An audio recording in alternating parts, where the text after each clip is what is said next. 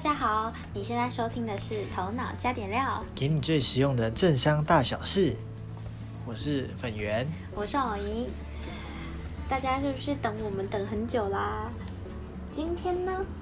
我们要跟大家分享一个重大消息，就是三奥被收购了。那我们想要借由这个新闻来跟大家稍微浅谈一下台湾的 podcast 市场目前大概发展是什么样子，遇到了什么困境，跟我们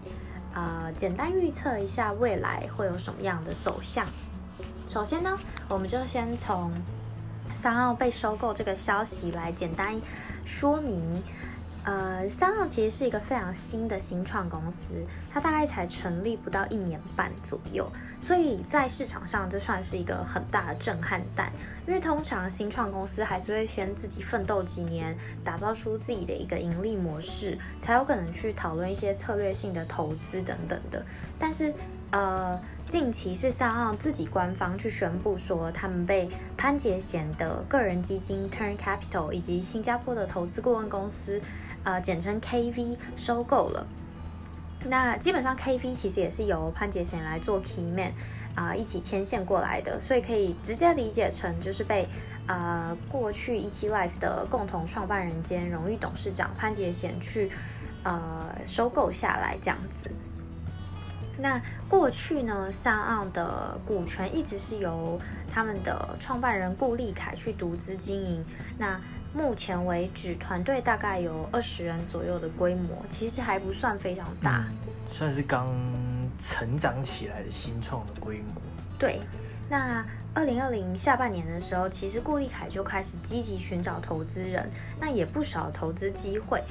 但是他其实也是审慎考虑了一下，才决定与潘杰贤合作。那为什么他会想要找投资人呢？他这边是表示说，因为想要解决目前 podcast 的整个产业的产业痛点，那这个部分需要大笔的资金才有办法去完善的解决。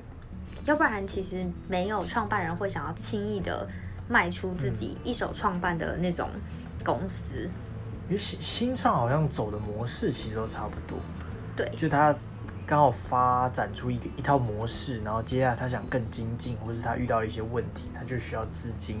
那就开始找投资人，不然就是用募资的方式。嗯，或是如果有办法的话，可以新贵上柜，哦，对，或是对对对，就公开募资这样子。那刚才顾立考提到说，Podcast 目前有遇到两个问题，但呃，虽然现在在听的人一定都是有在使用 Podcast 的听众嘛，但是可能大家对整体的产业也不一定有到很了解，所以我们从头开始去聊聊呃 Podcast 这个产业，还有 Sound On 这样子。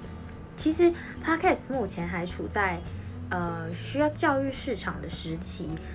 因为还有非常多比例的台湾人，其实呃对他们来说，Podcast 并没有完全进入生活当中。虽然像我我们这个世代很小就会用 YouTube，可是一直到了我们二十几岁、快三十岁的时候，YouTube 才进入到例如市场小摊贩的电视墙上，嗯有可能是播 YouTube，以前都一定是电视，那或是爸妈现在也是天天在看 YouTube。这个这个这件事情要融入到生活习惯中，其实没有大家想象中的那么快。对，那呃，Podcast 市场呢？呃，我们先由，因为三二算是现在台湾最大的 Podcast 平台，那我们先来简单介绍一下 Podcast，呃，三二到底是谁？三二呢是由 Uber 北亚洲区前总经理顾立凯去成立的，所以顾立凯过去其实是有非常丰富的新创经验，嗯对。那他自己也是呃 Podcast 的非常死忠的铁粉，这样子，他是一直有在使用这个平台。那二零一九年十月的时候正式对外上线嘛，其实他们蛮厉害，因为三号在大众面前的曝光度非常的高，所以大家其实并没有很多人是不知道他的团队其实非常的迷你，或者是他其实非常的年轻。那他们包了 Podcast 一条龙的服务，就是从 hosting 平台、托管服务这部分到播放器，甚至是说去找一些网红名人去做原创节目，甚至是因为现在非常多的呃企业或者品牌主对于 Podcast 其实还没有非常了解，所以他们也兼任了 Podcast 的广告代理，去媒合牵线呃创作者跟品牌方这样子，其实就算是一条龙都做的一个企业，希望能把他们主旨其实就是希望把台湾本土自己的 podcast 产业给整个打造起来。对，但是呃，如果要去做广告代理及内容企划，大家其实想也知道，这都是需要很多人力来处理，不然就不会有这么多像是奥美啊等等的广告代理商，里面也都是要养非常多人。那呃，这样子的话，其实如果没有办法系统化、规模化的话，永远都无法获利。我不可能只要多一个品牌主，我就要多雇一个人嘛，这样也不是一个办法，就是很难很难把台湾的 podcast 的。就是盈利模式建立起来。OK，好，大家知道他很年轻，那他到底具体到底有多有名？有一些数字可以做佐证。三号目前是台湾最大的 hosting 平台，就是托管平台，我不一定是播放器平台。那它每月有超过三千五百万次的总下载数。那粗估台湾的 podcast 市场发展。可能会在他们官方表示啊，会在二零二一年增长至五亿以上。但是这样的数字到底有没有具体的意义呢？我们可以慢慢停下来再去做判断。其实五亿它是播放量哦，呃，下载他刚才说的每月的下载次数，可是他并没有说是不重复下载啊。所以我觉得，因为其实像我们也是用 Sound 当 hosting 平台，那也都会去看数字。其实。呃，很多人是会重复去下载，有可能高达五到六倍，所以这个数字可能有一点水。哦，对，可是也不一定，也不能这样讲，因为就像 YouTube 影片，你喜欢看的影片，你可能看五遍、十遍、一百遍都有可能。对，那好，接下来就是好像嗯，它确实是在台湾目前算是一个听起来算是一个蛮有前景的平台嘛，其实可以理解说为什么。为什么潘杰贤会想要选择三二？台湾另一个本土比较具有规模性的本土 hosting 平台就是 First Story，但是呃，三二其实算是异军突起，超越了它。那后面可以简单解析一下为什么我们觉得它有办法超越 First Story，因为一开始其实大部分的品牌主或者是创作者，大部分是选择 First Story 比较多啦，觉得它的界面比较好上手。但是 Sound 真的是改革的非常快，因为我们是从我呃，因为像偶姨在做头脑加点料之前，呃，我在前一份工作有帮前公司做，那从我。一开始在去年年中开始使用这个平台，到现在呢，它的后台其实优化了非常多，就更新过非常多版本。对对对，所以我其实觉得蛮神奇的。他们只有二十个左右的人，那他们其实是进步的算非常的快。嗯，那他们其他部分的布局也非常的聪明。它是跟三二有跟非常多像是丹尼表姐啊等等去打造一些呃很高质量啊，然后高人气的一些内容。它不是只是纯粹做一个平台，对，然后让它自由发展这样子，对。那其实 podcast 的市场呢，目前正在崛起嘛。那潘杰贤这边就回应说，他觉得这是一个很有前景的市场，也是一个很大的市场，可能可以还有很高的可塑性。那三旺目前啊，就像刚刚说的，目前在这之中，Podcast 的生态圈的每一个环节，他们都是有经验，都有去深入去参与，那也占有台湾的市场超过百分之七十。那他觉得，如果想要推动这件事，三旺是不二选择这样子。那他对于三旺的未来前景的看法是觉得说，会想要把 Podcast 这个市场在台湾甚至是亚洲，先把饼做得更大，同时呢，就像。最开头的时候，我们说的这个市场还是需要被教育的，目前还没有那么成熟。不是说现在每个人生活习惯都是会听 podcast，嗯，对，这件事还需要一点长期的耕耘。那同时呢，要想让这这是一体两面的，要想让更多使用者、更多一般人去听 podcast，就必须要更必须要有更多有趣的节目。那怎么样有更多有趣的节目？就是要有更多优质有趣的。Podcast 创作者，对，所以呢，台平台的任务就是为这些创作者去研究更多的机会，呃，可能要到变现的机会，或者是把门槛再变得更低。其实 Podcast 现在进入的门槛已经算蛮低啦，主要影响应该是变现的机会，它并不像 YouTube 或是其他平台有那么高的变现率。对，这是比较可惜的地方。好，那以三号的立场来说，为什么他要接受呃潘杰贤的投资呢？他难道自己做那个资金有那么大的影响吗？或者是说他不能用其他方式吗？当然他们是没有很详细的做回应啦，但是呃，顾立凯先生这边有回应说，他的想法是，他觉得三奥目前啊。有一点瓶颈。如果说要继续再突破天花板的话，还有两大痛点是整个产业的问题。其实他讲的非常的精确。第一个就是社群互动性，我们两个现在也一直在思考这件事情，所以之前有尝想尝试直播，但我觉得直播不太一样，因为直播会变成说你可能在讲的过程中会被打断，你需要互跟人家互动，对，就有一点不像节目的感觉，对，其实还是不太一样的。那我觉得很可惜的是，像我们如果要跟大家互动，就要自己去看 Apple Podcast 上的评论。可是这也不是及时，就是太及时的互动，或者是我们就要开拓，像我们有现在有的 Instagram 跟 Facebook。那这样没有办法整合到同一个。对，其实这是一件非常可惜的事，因为呃，顾立凯这边也说，创作者没有办法获得第一时间的反馈，就形同于所有的 Podcaster 都把自己的使用者送给这些既有的平台业者，确实是。而且其实现在台湾很大的几个 Podcast 的节目都有开 YouTube，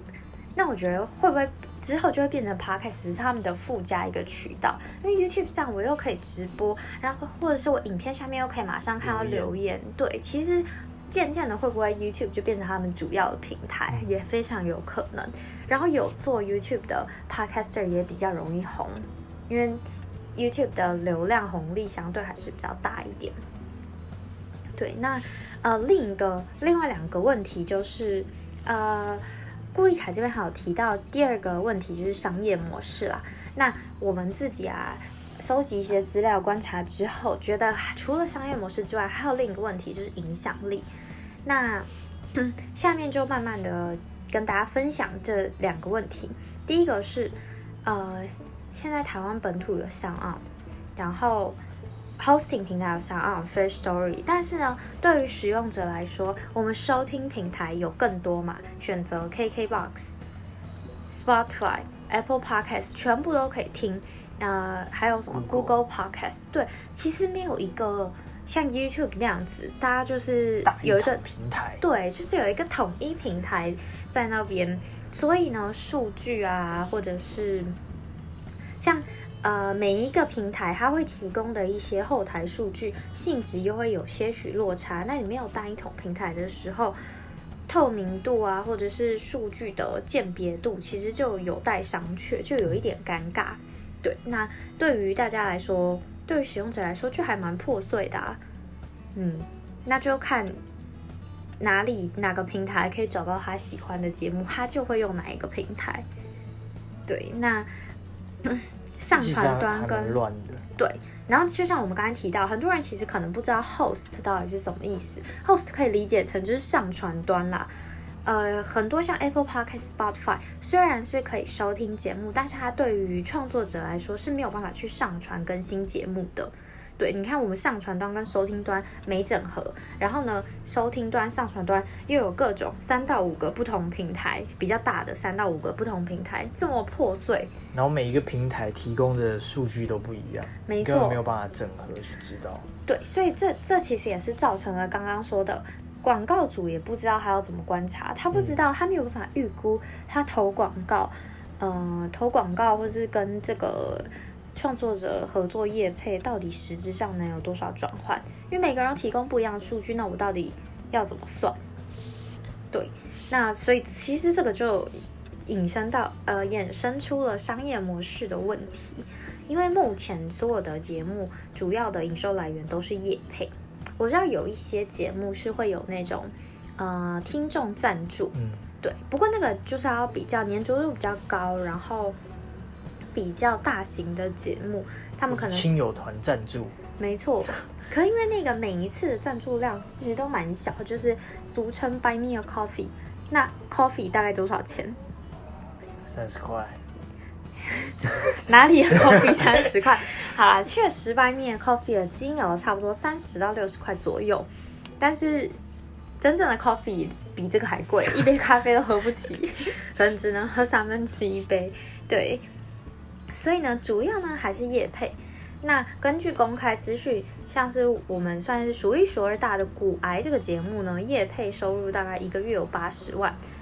哇，对，这个是有被证实，但是不知道他一个月是接多少才有八十万。因为有时候你先就是你收钱跟你听到的是不同，不是实时的嘛，你可能先收或是先曝光再收钱都有可能。那也有不少市场传言表示，可这个没有被证实过啦，就是一集片头广告就要二十万元哦。然后因为 podcast 节目里面通常最贵的是片中的广告，不是片头，所以表示如果我是要投资它的片中广告，又会超过十万元。如果这个消息是对的话。对，那你看这样子与影音平台 YouTube 比较，其实呃，Podcaster 真的是蛮辛苦的，因为呃，因为刚才说那个广告，其实说穿了就只有大概大概前几名的前十大的节目才比较有机会接到业配啦。对，其实后后面的创作者，或者是你是新的创作者，可能。我觉得非常难，因为数据上面可参考性不是不像 YouTube 那么高，也不像 YouTube 那么有统一跟鉴别度。那所以他们就只能找非常非常大的来去实验或确保至少钱不会白花这样子。所以呃，对于其他创作者来说，其实非常的辛苦。那嗯，目前呢，台湾的现况是国外国内听众在收听端 App 的市占率基本上都是 Apple Podcast 和 Spotify。最多两者加起来大概占八到九成，其实我们的听众差不多也是这样。嗯，那呃，如果平台有办法统一的话，市场数据基本上是可以更透明。像是我们都会知道，YouTuber 可以去看他的订阅数。呃，总共的播放次数，或者是单篇呃平均每一支影片的播放次数、按赞数啊、留言数等等的，就是有互动、有曝光这种可以看，所以广告机制也会更成熟。那创作者就会有业配以外的一些盈利模式，像是平台广告分润这种。那目前 Podcast 是目前还没有人对在台湾是没有做到这件事的。但是其实我觉得有点尴尬的是，就像刚才说的。听众端跟上传端是没有整合的状态，Apple Podcast 和 Spotify 又没有提供 hosting，那短期内本土平台到底要怎么去统一这个数据，就非常的尴尬。因为像我们是用三奥嘛，那我们可以看得到三奥是有跟 Spotify 合作，可以看得到 Spotify 的合作数据，但像 Apple Podcast 就看不到，只能借由第三方数据。可是目前提供的数据其实也是非常的不成熟跟破碎，我们甚至连。到底实际上有多少人追踪了我们？就是在 Apple Podcast 上订阅了我们，我们都是没有办法非常非常明确的看到，或者是我觉得那个数据看起来很怪异。对，就是非常的怪。好，那嗯，其实除了刚刚讲整个产业本身还有一些问题值得去呃解决之外呢，Podcast 还面临到一件事，就是。每一个新的呃社群媒体，其实要普及化啊，像刚才说的，都需要一些时间。那 Podcast 在台湾目前算是一个新兴产业，它还是需要比较年轻、比较肯尝试或者主动性高的使用者。其实它的每一个步骤都有非常大的门槛，对于使用者来说，因为我并没有这个习惯，你要我突然去创造出需求跟习惯，并不是这么的容易。那我已经有 YouTube 了，我可以同时享受视觉跟听觉上面的，呃，我可以同时享受两个感官的体验。我为什么突然要变成只用听的？对我觉得这件事对于使用者来说没有这么容易，只有有时候有特殊需求，例如通勤的时候，或者反正我就是没有办法使用视觉。好像女生在化妆的时候，我就觉得非常的好用。因为我真的没有办法一直看影片啊，所以听的时候我就会非常喜欢这个时刻去听 podcast。对，那所以就未来而言呢，对于使用者来说，就是对于大家来说，其实要面对的就是比较尴尬，就是有各种不同分散的界面，可能你喜欢的节目，呃没有串联 Apple Podcast，或是例如只有在三号上架，但是没有在 First Story 或是其他的收听平台上架，就是非常的尴尬。然后节目又多到爆炸，是。没错，对，其实我觉得像有时候 会越来越大。对节目多到爆炸，然后对听众来说，我每次要找新的节目来听，其实真的不知道怎么挑哎，因为有一点太多，然后它目前又还没有像 YouTube 那样，就是有比较完善的演算法机制可以推，呃，你可能真的比较喜欢的给你，所以你就要自己一直不停的尝百草，因为它是用节目选单来找，嗯不是像 YouTube 这样，你可以影片会被推播出来，依照你的习惯，所以没有这么成熟的状况下，使用者体验也没办法太好。那对于像呃，同时是使用者又是创作者，我们来说，其实我觉得现在就超辛苦的，因为竞争者和竞争很白热化，所以我们就是虽然有时候因为是太忙，或是太累，或是需要优化等等会停更，但是就是因为这个市场竞争很激烈，我们也是要做很多功课，然后要不停更新，然后一直希望能找到一些合作机会。其实相对来说，对创作者来说也是有非常大的困难。那对于这些平台业者，一定更有困难啊！创作者都无法变现，那平台是要从哪里赚到钱？它其实有一些技术啊、营运或是商业模式根本性的问题，所以呢，他们就是目前就是要努力的去整合这件事啦。那还有要把，嗯，像是一些跨国企业，像 Apple 啊、Spotify 这些。不做 hosting，但是又占有了大部分人的使用者的收听平台，要怎么去整合这件事情呢？就是下一步他们要做的事。我其实我还蛮担心 Podcast 会不会成为就是昙花一现，因为如果没有办法整合的话，确实这个生态会变得有一点尴尬。嗯，好，然后刚刚因为没有办法整合，其实就代表你的盈利模式一直没有办法确定。对那盈利模式是不管是平台或是创作者，他一定不可能像我们可能不可能撑到，哎、不太对。我觉得如果以全职创作者来说啦，对是不太可能，因为因为其实现在大部分的 podcast 一定都是，呃，大部分还是一定是有政治，然后就是斜杠来做对这些。或是有做 podcast，然后他同时也有在其他平台去做营运，嗯不然单单 podcaster 的话，要做到像骨癌啊，或者是呃百灵果这种程度呢，真的是千载难逢。尤其现在又已经是呃，虽然不能说已经到了红海的市场，可是竞争非常激烈，然后平台本身也还没有非常完善的营运机制，让优秀的作品去。呃，突然的脱颖而出，让你去爆红，所以确实就是，如果没有办法赶快去找出一个整合跟营运模式的话，会有一点值得担心。好，那想问问大家，除了啊、收听我们的节目之外呢，还有收听什么其他节目可以分享给我们？那呃，也跟大家分享一下，二零二零年前十名的 podcast，大概是以时事还有生活杂谈类为大宗。其实我觉得蛮惊讶的，因为这两个差别超大。因为时事算是比较正经的部分，除非主持人的风格比较特别，像是百灵果等等的。那生活杂谈又非常的轻松，非常的杂，所以表示。呃，最大的听众最大的两个需求，一个是增进自我能力，就是想要吸收新知，这是时事的部分；另一方面又是想要放松兴趣，觉得有趣，像是哎，我很爱听的那个叫什么？它原本叫《青春点点点》的那个节目，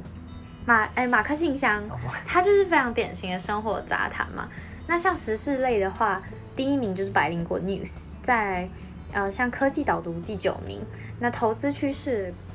的骨癌大家都认识了，二零二零年是第二名，但有时候它跟百灵果就是持续较量啊，他们差不多都非常的有名。那生活杂谈类像刚才说的马克信箱之外呢，第三名呢就是台通，台通的台湾通勤第一品牌，你有听过吗？有台通真的蛮好笑的，就是他们很有趣，然后很会抓那个界限跟那个点。就是用很有趣的角度去争边实事。这样对，那大家对于使用 Podcast 啊，这个就大家对于使用 Podcast 平台有什么样的想法吗？那你都用什么平台去收听？还有你们都喜欢听什么类型的 Podcast 节目？欢迎分享给我们，在 Apple Podcast 留言，或者是在我们的 IG 或 Facebook 都可以哦。好那今天的节目就到这里喽谢谢大家拜拜。